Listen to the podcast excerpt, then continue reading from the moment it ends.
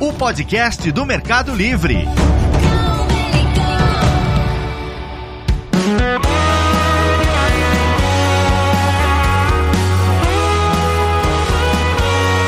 Olá, que tal? Sejam muito bem-vindos ao nosso Melicast, o podcast do Mercado Livre. Aqui é um espaço para discutirmos temas relacionados ao e-commerce, tecnologia, logística, pagamentos e muito mais. Eu sou o Dani Ambrosio, faço parte da equipe de engenharia e produto do Mercado Livre e estarei apresentando esse nosso primeiro episódio da primeira temporada. E não poderíamos começar melhor do que batendo um papo com ninguém mais, ninguém menos que Stélio Tolda, nosso CEO. Seja muito bem-vindo, Stélio. Dani, um prazer estar aqui. Muito legal essa iniciativa e muito legal estar aqui como o primeiro convidado também do podcast. Para mim é uma honra. A honra é, é nossa, né? É honra e um prazer. Hoje a gente queria aproveitar a sua presença para conhecer um pouco da história do Meli, aprofundar em temas do negócio hoje, talvez escutar um pouco do futuro do Meli e, além disso, conhecer um pouco do seu lado pessoal. Legal. Bora lá? Vamos embora. Então, partiu.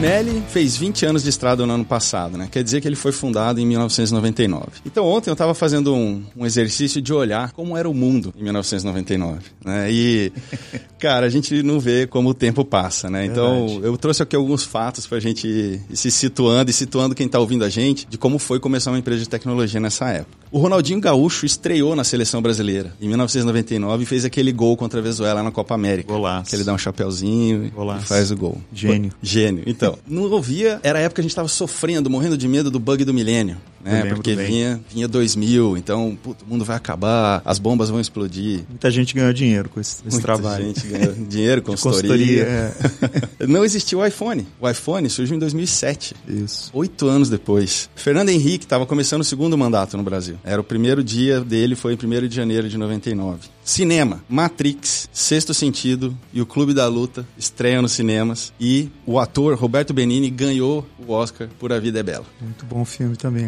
Aliás, os quatro ótimos filmes. É, pois é, cara, já faz 20 anos. Matrix faz 20 anos. Boris Yeltsin, na Rússia, né, ele renuncia e assume Vladimir Putin. Desde... Que ainda tá aí, né? É, Algumas coisas não mudam tanto. É, outra, quer ver outra que não mudou? Bill Clinton estava sendo julgado e estava passando pelo processo de impeachment, né? Começou em 98 e terminou em 99. E agora é. estamos novamente com o presidente americano passando por isso. Verdade. Agora essa aqui é boa. O dólar tava 1,55. Ô, oh, caramba, tempo bom, hein? Cara, que sonho, né? Que sonho. E a última dessa nossa lista aqui foi o ano que a Europa entra no euro. Né? Então, em 1 de janeiro, 11 países entraram. Eu, por coincidência, nessa época estava morando na Alemanha, mudei para lá em 2000. Em 2002, a Alemanha entrou. Então, eu vivi essa transição do marco pro euro. Deutsche Mark pro euro. É, foi, foi uma época Incrível. Bacana de viver lá. Então, assim, eu acho que a ideia era a gente ver um pouco de como estava o mundo nessa época e deu para situar pro pessoal que vocês decidiram abrir o Mercado Livre na época que a internet era mato, né? Era tudo mato alto. Mato alto ainda, né? Não era um matinho não. Então você se junta lá ao, ao Marcos Galperinha, ao Hernan Casar, bem no comecinho, né? É, e aí a gente queria escutar como que foi fundar uma empresa de tecnologia nessa época, nessas condições. Se vocês já tinham a definição, a ideia de que realmente seria uma empresa de tecnologia. Sim. Bom, primeiro muito bacana aí relembrar esse período e situar né, nosso público para aquele momento. Algumas coisas já estavam acontecendo. Por exemplo, Netscape já tinha lançado seu browser e isso começou a possibilitar realmente a interface gráfica,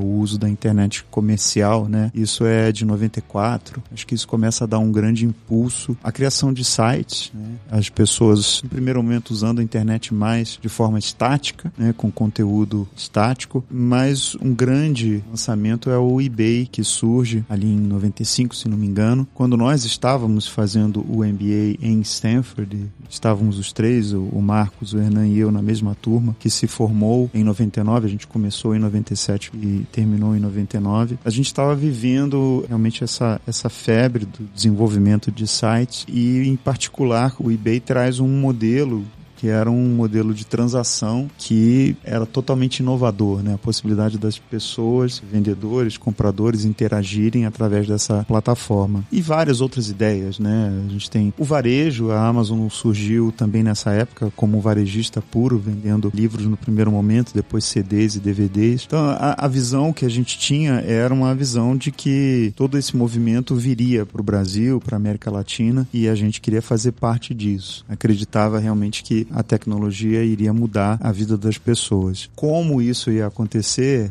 a gente tinha uma noção, mas era uma noção básica. Né? A verdade é que isso evoluiu muito ao longo do tempo. Agora, a importância de ser uma empresa de tecnologia, de ter como base a tecnologia, é, isso a gente também tinha claro. É evidente também que, como isso se desenvolveu ao longo do tempo, também é, foi, foi muito dinâmico. Né? Você citou, por exemplo, o celular, do, o iPhone, né? o smartphone de 2007. Isso foi uma grande revolução. A gente pode falar sobre isso depois, mas em como a gente atuava. Então, a gente precisou adaptar a nossa tecnologia também à realidade dos tempos. Bacana, legal. E, bom, já que você comentou, o que, que mudou então quando veio o iPhone, né? E quais foram as principais transformações que a empresa passou nesse momento? É, como tecnologia é muito dinâmica, a gente precisou sempre estar atento aos movimentos, né? Como as pessoas estavam usando a, a tecnologia. E talvez nesses 20 anos, além daquilo que aconteceu antes, que eu falava do Netscape, do browser e, e tudo mais que foi anterior à nossa criação, acho que o outro grande movimento foi o surgimento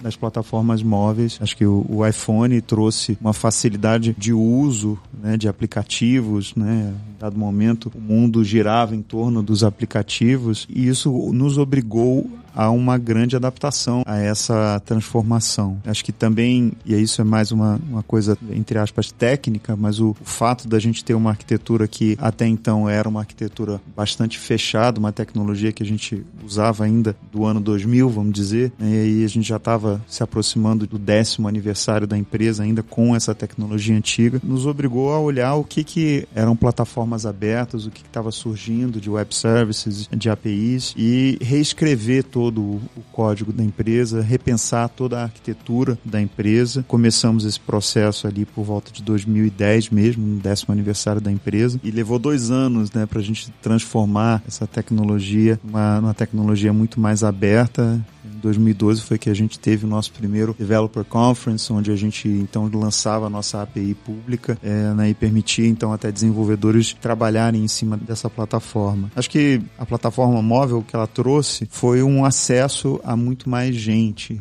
é, a gente via claramente que o computador em si ele era uma barreira para algumas pessoas. Algumas pessoas não viam a necessidade de ter um computador ou até de adquirir. Tinha barreira também financeira de adquirir para muitos, mas o smartphone realmente democratizou muito o acesso. Todo mundo hoje tem um telefone e quer ter um telefone celular. Né? Você vai na aldeia é, indígena e né, os índios têm celular e isso também eu acho que permitiu o nosso crescimento ao longo do tempo. Bacana. É, eu, nessa época que você comentou, em 2012, eu estava fora do Mercado Livre, né? Estava trabalhando em outras empresas e eu vi esse movimento acontecendo e foi quando eu, eu naquele momento, realmente olhei assim e falei, cara, o Mercado Livre está fazendo um negócio diferente. O Mercado Livre sacou algumas coisas aí que muitas empresas no Brasil ainda que estavam nesse ramo não tinham sacado, né? Yeah. É. E como você disse, acho que adaptação é uma palavra que pode até descrever o Mercado Livre nessa jornada toda. Sim. Né? E, Sem dúvida. E aí, te perguntando também sobre essa época lá, quando vocês estavam definindo algumas coisas no início da empresa. O Mercado Livre abriu capital em 2007 Isso. na Nasdaq. Era uma decisão óbvia nesse momento, né? Ou seja, por ser uma multinacional, uma empresa que já começou em múltiplos países, foi óbvio ou, ou não? Assim, foi uma decisão difícil, foi complexa. E em retrospecto, você faria alguma coisa diferente? Não, interessante, né? A empresa surgiu, como você disse, com uma visão regional, né? Ela, desde cedo, o Brasil foi o segundo país que a gente abriu, que foi logo três meses depois da gente ter lançado na Argentina, em 99, lançamos em agosto na Argentina, em novembro no Brasil. Eu justamente me juntei ao Marcos e o Hernan para lançar o Mercado Livre no Brasil. Então a gente tinha essa visão de expandir rapidamente para a região e, de fato, ali em, em um ano de ter lançado a empresa, a gente já estava nos principais mercados, além do Brasil e Argentina, no México, na Colômbia, no Chile, na Venezuela e no Uruguai. Todos esses países a gente lançou dentro desse primeiro ano de funcionamento. Então, assim, essa noção aí de ser regional, ela é antiga. A Nasdaq, então, a gente trouxe no primeiro momento investidores que eram investidores estrangeiros, né? Nossa primeira rodada de capital, que naquela época não se chamava Series A, né? Depois ela se tornou mais recentemente, né, chamada Series A, já foi com investidores internacionais, né? Na época, então, voltando também também o mundo vivia um boom dessas empresas de tecnologia e muito investimento, muito capital indo para essas empresas. E esse, essa ideia de ter uma, uma, multinacional regional não fomos nem nós que criamos, né? Já existia, por exemplo, a Star Media, que era uma empresa de conteúdo de um portal, que era um portal regional que tinha lançado em vários países. Então a gente pegou carona um pouco nessa ideia de expandir para a região como um todo e trouxe investidores que tinham uma visão de investir com na expectativa de retorno. Eram majoritariamente investidores americanos, então a empresa foi constituída, inclusive, nos Estados Unidos, a, a holding do Mercado Livre, com o intuito de que um dia a gente pudesse sim abrir o capital. Na época de cogitar abrir o capital, quando a empresa já era uma empresa rentável, já era uma empresa que crescia muito, nós avaliamos a possibilidade de fazer essa abertura no Brasil. O Brasil vivia um bom momento de mercado de capitais, outras várias empresas aí, não necessariamente no segmento de tecnologia, mas estavam abrindo capital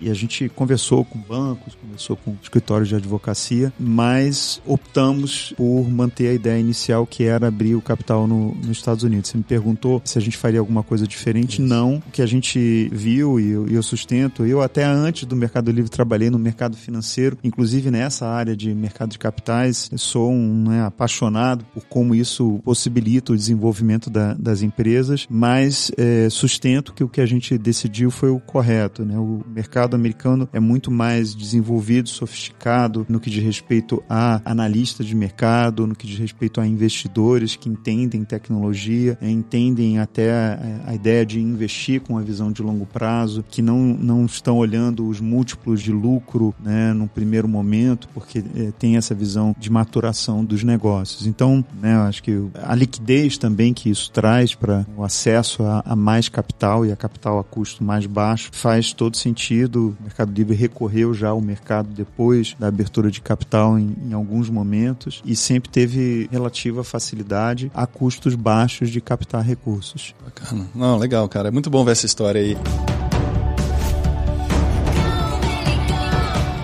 Tem um outro ponto da história do Meli que eu sempre fico curioso, que eu também observei do lado de fora, né? Que foi a construção da Melicidade. Sim. Né, assim, nosso escritório, para quem não conhece e tá ouvindo a gente, gente, fica o convite aí pra vocês irem lá conhecer. É um escritório fantástico, tem 33 mil metros quadrados de terreno, tem bastante verde, é bem amplo, né? E eu imagino que foi uma decisão ali na época, não sei se difícil, mas diferente, né? Porque é um escritório que tá fora do eixo Faria Lima, Paulista, Berrini, né? Isso. Que é onde estão essas empresas. Como é que foi isso? Por que a decisão de pegar um um, um galpão antigo, transformar é. durante um ano de obra. Como é que foi isso? Foi uma decisão ousada, né? Como você disse, a gente está fora do eixo tradicional das empresas de tecnologia. Até o Mercado Livre no Brasil, quando surgiu, nós estávamos na, na Berrine, depois nós nos mudamos ali para Vila Olímpia e depois de um tempo a gente foi para Alphaville, né? A gente, na época, antes de na Melicidade, nós estávamos eh, em Alphaville, crescemos ali num, num espaço, num prédio que era só nosso. O acesso era um pouco ruim para quem morava em São Paulo. Quando a gente chegava lá, a gente estava muito bem, porque tinha muito verde, era um espaço só nosso e tudo mais. Mas crescemos, então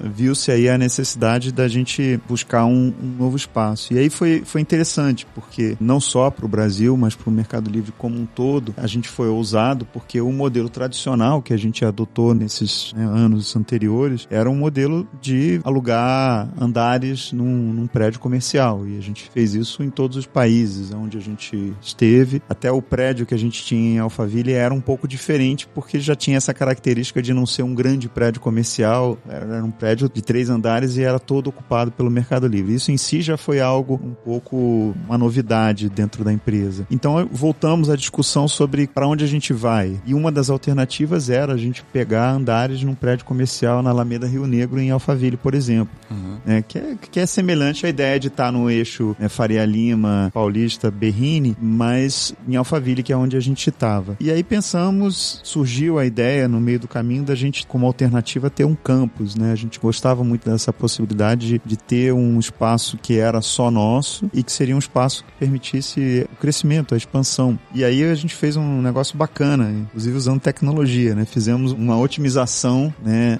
Pegamos onde todo mundo morava, todos os funcionários da época, e fizemos assim um estudo de alguns lugares onde o deslocamento seria menor para a maioria, né? E aí, alguns lugares a gente olhou, tinha a possibilidade até de espaços ali na Castelo Branco um pouco mais para dentro, né, em Alphaville. E esse foi um achado, né, que a gente encontrou ali em Osasco, que é bem no começo da Castelo ou bem no final da Castelo, super bem localizado, acho que para muita gente atendia à época o público que a gente tinha perto do transporte público também, acho que isso é super importante, né? A gente tem a facilidade aí de acesso a CPTM ali e foi ousado, né? O ousado a gente apostou porque a gente fez um investimento alto e eu acho que isso também ajudou o Mercado Livre a mudar de patamar com relação a, a empregador, né? A gente é um great place to work, né? E tem, acho que investido muito nesse aspecto da equipe, das pessoas, de atração de talentos. Como você disse, quando a gente está ali na minha cidade, né, com muito verde, parece que a gente não está do lado da, da marginal, nem parece que a gente está dentro de São Paulo praticamente, né? Mas ainda assim com um acesso muito fácil, né? Eu moro no Campo Belo e demoro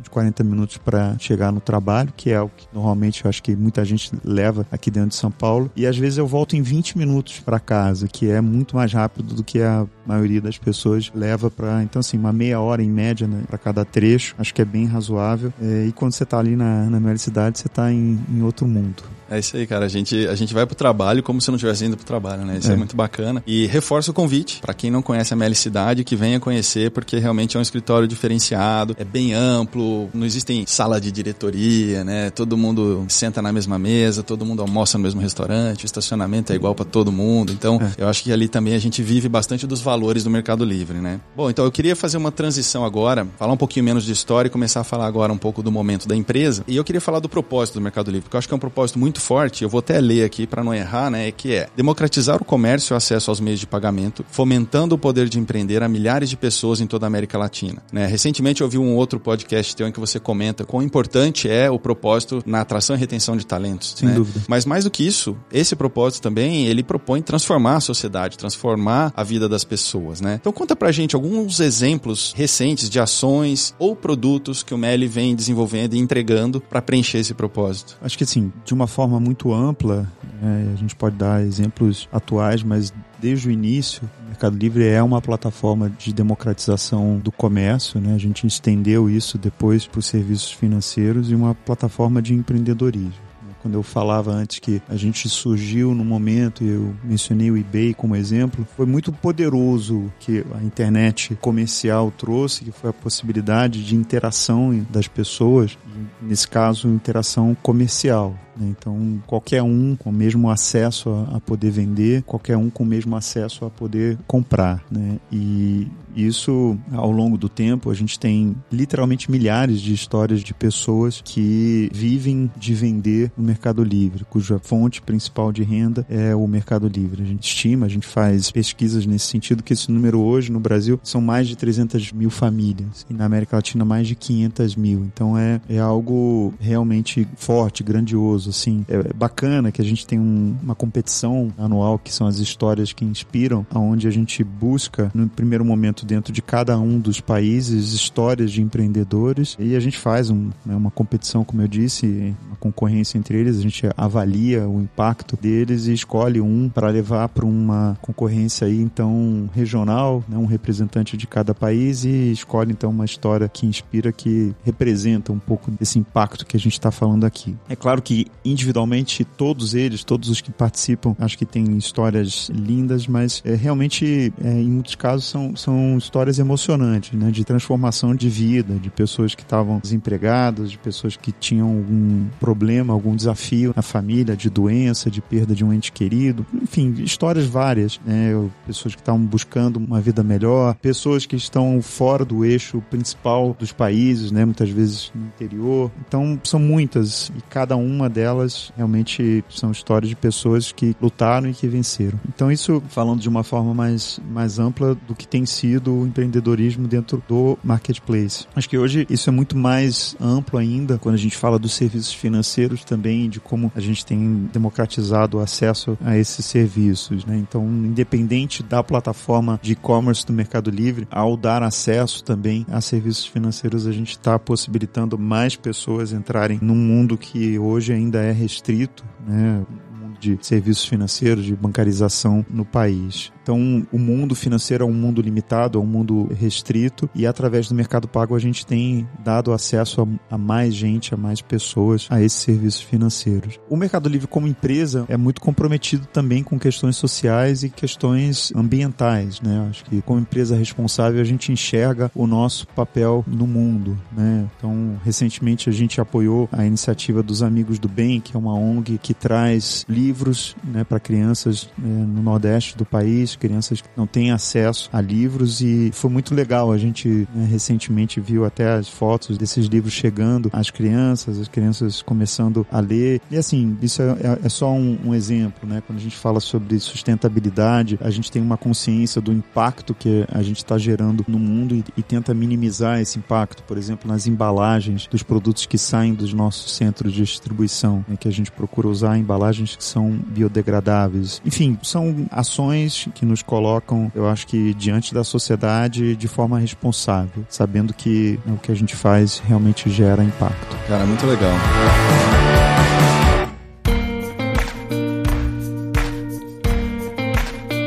Bom, vamos falar agora então, Estélio, do momento do Meli, né? Como Sim. que o Meli está hoje? Eu vejo e ouço muito isso das pessoas que agora sabem que eu trabalho no Mercado Livre, sempre comentam comigo, né? Cara, o Mercado Livre tem uma experiência fantástica, é muito legal comprar, a entrega e tudo, né? E eu já ouvi você em outras oportunidades contando que o Mercado Livre sempre foi muito focado na experiência, né? E ser focado na experiência acabou desenvolvendo produtos em torno de resolver uma dor, seja do comprador, verdade, ou seja do vendedor, né? Então, conta um pouco de como foi identificar identificar esses problemas, essas dores e como isso foi transformando e virando um ecossistema, né? Como que a dor resolvida do pagamento acabou ajudando isso. o marketplace e o marketplace, ao resolver a dor de entrega, resolveu também, virou mercado envios. É, a gente começa com o eBay, eu mencionei como modelo. O eBay, por exemplo, era um site de leilão e a gente também começou como um site de leilão, mas identificamos bem cedo na nossa história que o leilão também tinha os seus desafios de experiência e foi aí que a gente lançou até a, a compra imediata, que era uma forma de acelerar o leilão, que eh, se tornou depois a, a venda a preço fixo. Só isso aí já bem cedo na nossa história foi uma mudança que ocorreu com base mesmo numa visão de que a experiência do usuário era, era importante. Então só essa mudança foi uma mudança que aconteceu e transformou o Mercado Livre em um marketplace e não em um site de leilão bem cedo na nossa história. Você citou, né, além disso, a questão de pagamentos e de envios, foram os dois grandes pontos de fricção adicional que a gente identificava numa transação. Inicialmente a questão do pagamento, né? no Mercado Livre no início, o vendedor e o comprador combinavam ali como que eles fariam né, o pagamento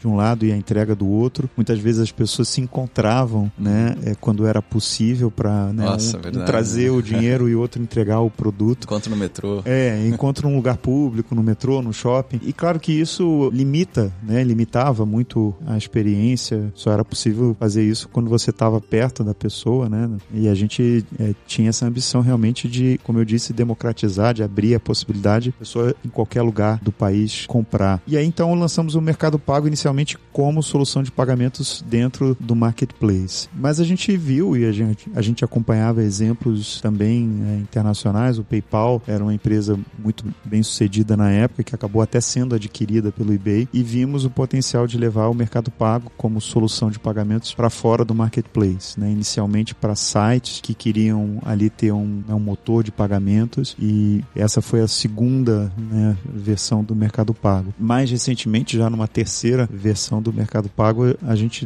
levou ele para o mundo físico, né? para além da fronteira do mundo online ou do marketplace. E aí que a gente está enxergando um enorme potencial de crescimento. Acho que hoje, quando a gente olha para o que é o Mercado Livre como empresa, é uma empresa de tecnologia com dois grandes negócios um negócio de e-commerce e o um negócio fintech, um negócio de serviços financeiros. Envios veio depois, né, na, na história, aí como grande ponto de fricção também, os vendedores, eles contratavam as suas transportadoras, é, usavam os correios e isso nem sempre era muito padronizado, né? Muitas vezes faltava a informação de rastreamento, que era uma informação necessária para o comprador, mas também para o Mercado Livre para identificar né, ali onde estava o produto e controlar a experiência. E então começamos também o Mercado Envios numa primeira versão, que era uma versão simples, em que a gente trazia a integração com Correios para fornecer a informação de rastreamento. É claro que isso evoluiu rápido para ser hoje um negócio é, que você conhece aí com operação de fulfillment, com vários centros de distribuição, né, com service center, com uma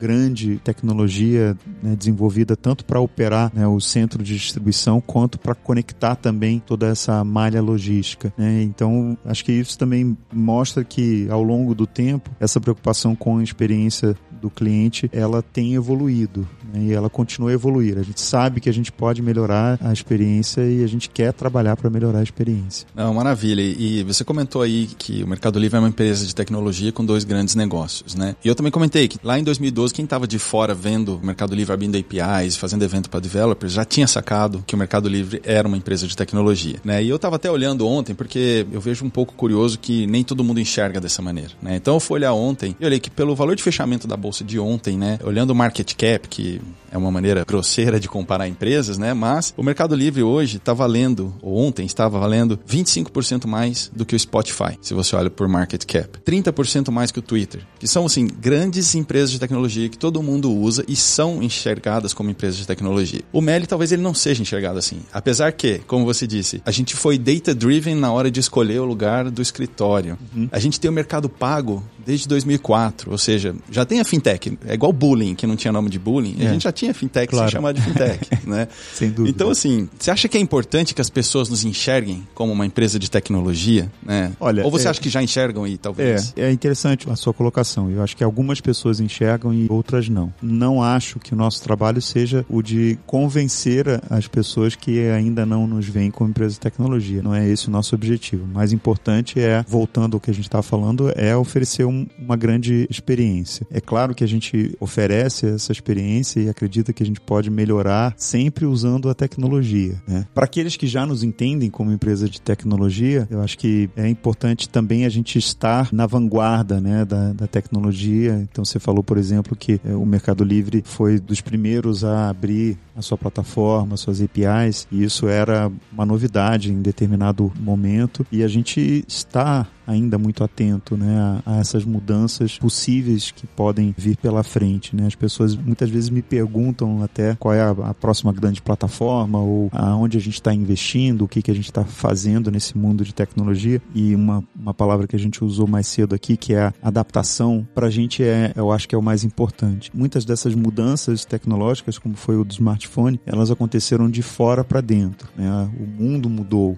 e a gente precisou se adaptar. Né? Outras aconteceram aconteceram de dentro para fora, como foi, por exemplo, a gente jogar fora a tecnologia antiga e recomeçar do início. Mas essa dinâmica né, do, do mundo de tecnologia é que a gente precisa manter, a gente precisa continuar ela no, no futuro do Mercado Livre. Não sei qual vai ser a grande plataforma, a interface por voz, por exemplo, é uma coisa que as pessoas falam, a gente já tem dentro de casa né, pilotos ou versões é, em que a gente usa a voz para poder transacionar. Bitcoin é uma coisa que né, as pessoas nos perguntam, a gente gente tem interface de Bitcoin. Só não é algo que a gente promove ativamente, porque às vezes não justifica o, o esforço. Né? A gente precisa que o mundo mude para a gente poder também se conectar a isso. Então, assim, não me preocupo tanto com o label, né? Dizer se a gente é empresa de tecnologia ou não. O mais importante é a gente oferecer a melhor experiência usando sim a tecnologia. Bacana, bacana. E por falar em tecnologia, o Mercado Livre ele cresceu também de alguma maneira comprando empresas. Sim. Né? E algumas dessas empresas que o Mercado Livre comprou, algumas ou todas, aí você me corrija, mas é, são empresas de tecnologia. Né? A gente comprou uma empresa que é focada em machine learning, a gente comprou empresas que tinham soluções para o ramo de logística, mas todas elas de tecnologia.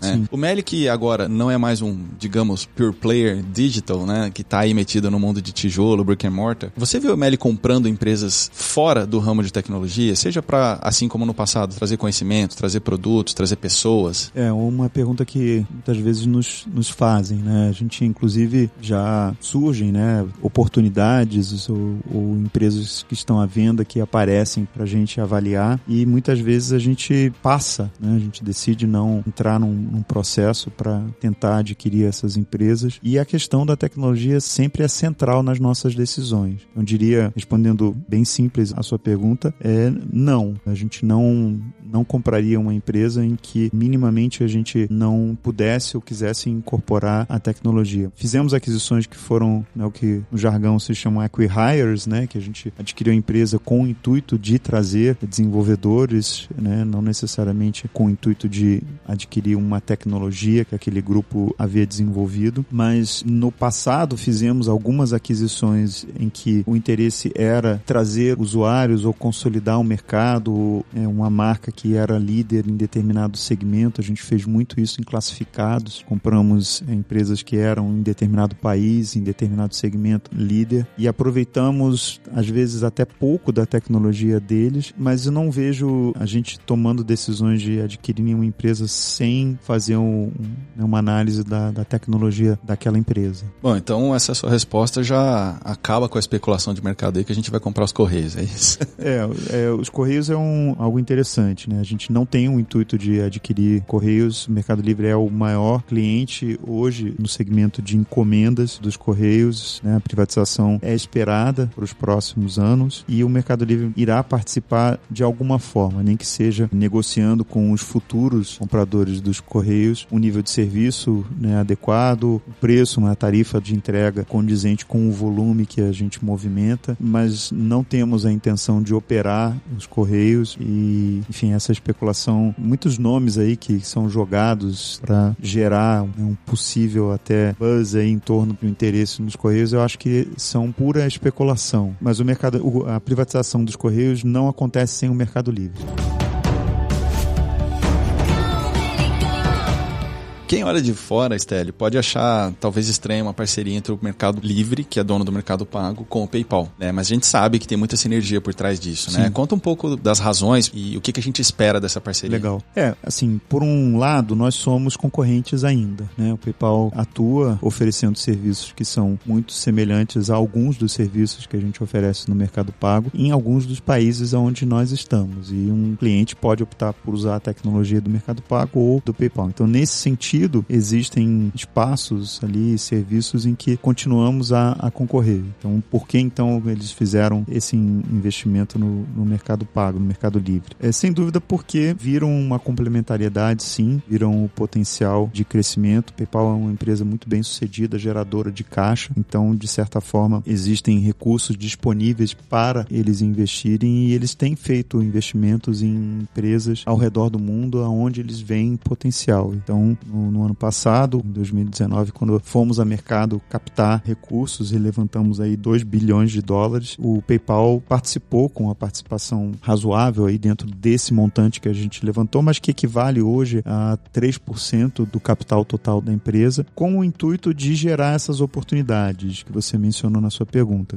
né? oportunidades de interação entre as duas empresas. Eu disse que existem espaços onde elas concorrem, mas existem outros espaços onde elas não concorrem e onde a gente enxerga essa complementariedade. Por exemplo, o PayPal ele tem uma empresa dentro do grupo que é a Zoom que faz negócio de, de remessas internacionais. Né? Então você tem aí muitos imigrantes que migraram para os Estados Unidos que são da América Latina e que fazem mensalmente, periodicamente, envios de dinheiro para os seus países de origem. E fizemos uma integração já com a Zoom com o intuito de usar o Mercado Pago como carteira nesses países de destino para esses recursos. Né? Então o dinheiro sai de uma empresa que é a Zoom do PayPal e vai para o mercado pago, para a carteira no país, para as pessoas poderem então usar nos seus países de origem, né? os familiares, enfim. E, e isso é uma das várias oportunidades. A gente também fez integração do mercado pago com meio de pagamento em fluxos do PayPal e vice-versa, também começar a usar o PayPal em fluxos do mercado pago. A gente acredita que com isso a gente gera mais transações, gera também mais abertura para as nossas plataformas plataformas. Não, maravilha. E, e, isso me linka aqui com outro tema, né? Você comentou, quando a gente estava falando de inovação, que o mercado pago em determinado momento começou a transacionar fora da plataforma. Isso. Né? E recentemente esse volume de transações fora da plataforma ficou maior do que o volume de transações dentro da plataforma. Verdade. Que tipo de desafios isso trouxe para o negócio? Sejam eles técnicos, de venda, né? De ter uma força de venda para transacionar fora. É um ambiente menos, entre aspas, controlado, talvez, porque se está na nossa plataforma, a gente tem mais dados, tem mais informações. Quais foram os desafios para fazer é, isso? Não, acho que você citou bem na sua pergunta, né? A parte comercial foi um grande desafio, né? Então, a gente começar a angariar clientes fora da plataforma do Mercado Livre, teve que formatar isso, né? Qual produto que a gente estava vendendo, quais eram os benefícios, as tarifas que a gente ia né, cobrar, como segmentar o mercado, onde a gente ia começar. Você falou sobre desafios técnicos, né? Nível de serviço que a gente presta e a expectativa que esses clientes têm com relação a esse nível de serviço. Tem toda uma parte de atendimento também ao cliente que precisou ser desenvolvida para né, atender um público diferente do que a gente tinha dentro do marketplace, do ambiente do Mercado Livre. Então, ao longo do tempo, né, a gente tem desenvolvido essas capacidades. Mais recentemente, né, eu mencionei também que a gente fez a transição para o mundo físico, né, para fora do mundo online. E isso também tem gerado outros desafios, né? Muitas vezes a, a expectativa desse cliente que está num ponto de venda acostumado até usar um determinado meio de pagamento, ele precisa ter um, uma proposta de valor, ele precisa ter alguma coisa adicional que o Mercado Pago oferece para ele usar o Mercado Pago e, e não o meio que ele está acostumado a usar. A gente entende, até usamos ainda de incentivos, de descontos, né, de promoções como forma também de atrair esse, esse cliente, de migrar esse cliente, de fazê-lo testar uma nova funcionalidade. Você falou sobre o volume de vendas, né, de processamento de pagamentos de Mercado Pago fora da plataforma, que superou dentro da plataforma. Isso faz sentido para a gente pelo tamanho do mercado fora do Mercado Livre, né? O e-commerce ainda é relativamente pequeno, né? Por volta de 6% do varejo como um todo. E o Mercado Pago hoje ele acessa os outros 94% desse mercado e até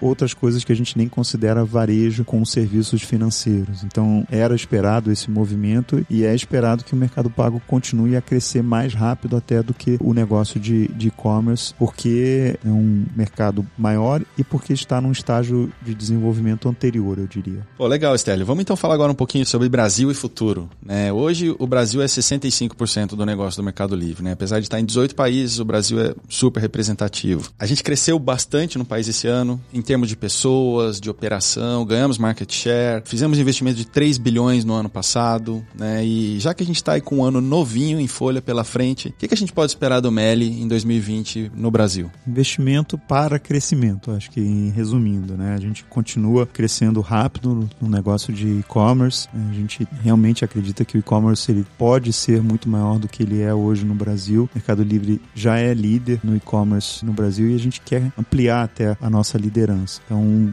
isso implica em muitos anos de crescimento e 2020 com certeza será um ano de investimento para continuar a crescer. Nesse sentido, a logística é um ponto chave, né, onde a gente já tem feito muito investimento e vai continuar. A gente quer crescer a nossa malha, a gente quer chegar mais rápido aos nossos clientes. Então isso faz parte aí dos planos para o ano. Na parte de fintech, de serviços financeiros, é também um, mercado em, em crescimento, em franco desenvolvimento. Aí, como eu disse antes, a gente está num estágio até de desenvolvimento anterior no que são na digitalização de, de pagamentos e a gente quer crescer muito né, o uso de mercado pago no mundo físico, mais locais onde ele é aceito. A gente quer ter mais gente com a carteira do mercado pago usando ela no dia a dia. A gente quer estar mais presente no dia a dia das pessoas também, então aumentar muito a frequência de uso, tanto do Mercado Livre quanto do Mercado Pago. Né? E aí tem uma coisa legal que é a interação também entre os clientes de uma marca e de outra, né? ou de um produto e de outro. No início, o Mercado Livre contribuiu muito para o Mercado Pago, né? tanto no que diz respeito a lojistas, né? A vendedores usando o Mercado Pago, quanto para compradores, pagadores, né? usando a, a carteira Mercado Pago. Mas a gente enxerga um futuro também onde clientes vão conhecer o Mercado Pago primeiro, antes do Mercado Livre, e o Mercado Pago vai contribuir também para o crescimento do negócio de e-commerce. Então, potencializar muito, a gente já tem feito ações aí de programa de fidelidade que nasceu no Mercado Livre, mas que também hoje já acessa né, a atividade que um usuário tem usando o Mercado Pago, e a gente quer que isso isso cresça muito também ao longo de 2020. Bacana. Bom, agora, Estélio, tem muito podcast teu por aí já, né? A gente já ouviu muito das decisões que você foi tomando, mas eu queria ouvir um pouquinho algo mais, assim, do sentimento, como foi para você pessoalmente, né? Sim. Porque você estava nos Estados Unidos, em Wall Street, numa carreira no mercado financeiro e decide largar tudo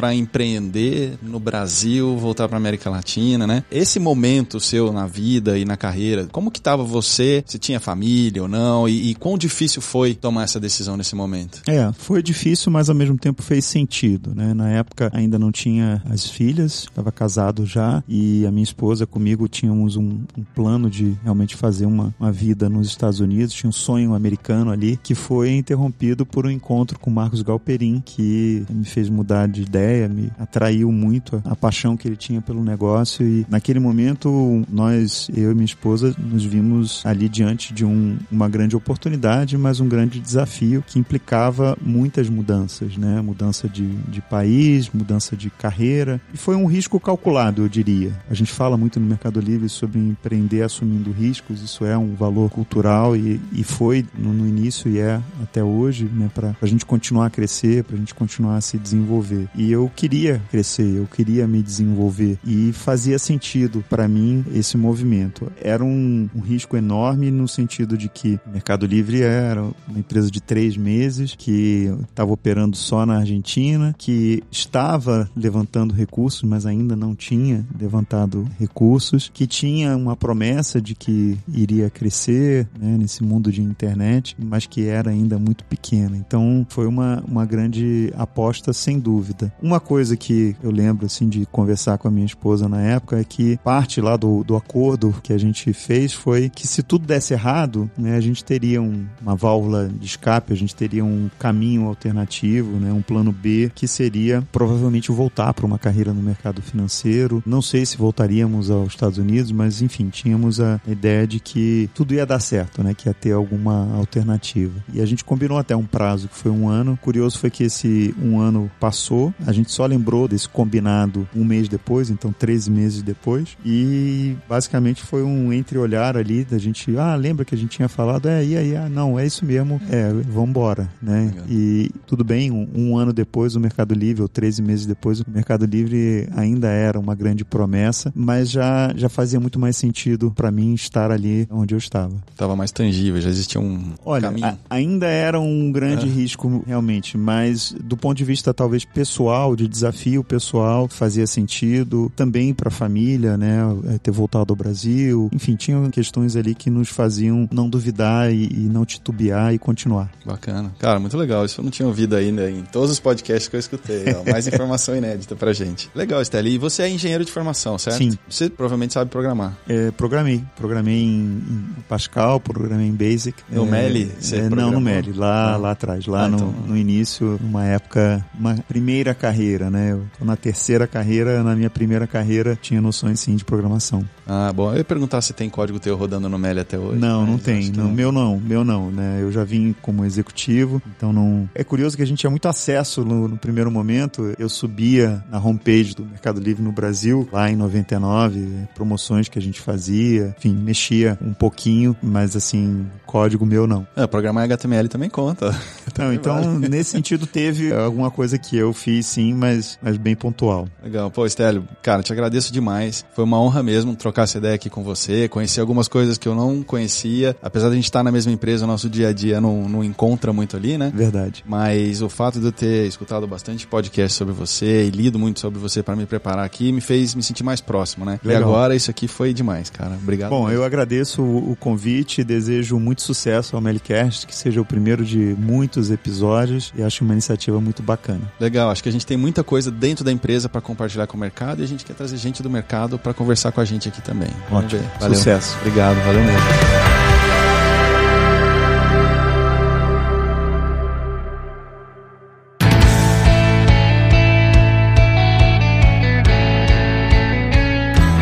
Queria lembrar vocês de assinarem o nosso podcast para saber quando lançarmos novos episódios. A gente está em todas as plataformas de streaming. Dê uma olhada também na nossa página de vagas, que é jobs.mercadolibre.com. E também segue a gente no Twitter e no LinkedIn. Estamos com muitas vagas em aberto. Aproveite e entre em contato com a gente lá. Adiós, chicos!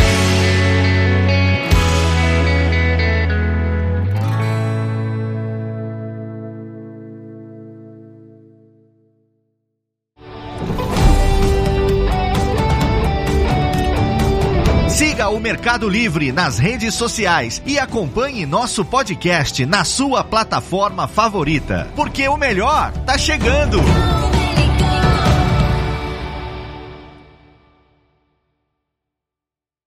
Este podcast foi editado por Radiofobia, podcast e multimídia.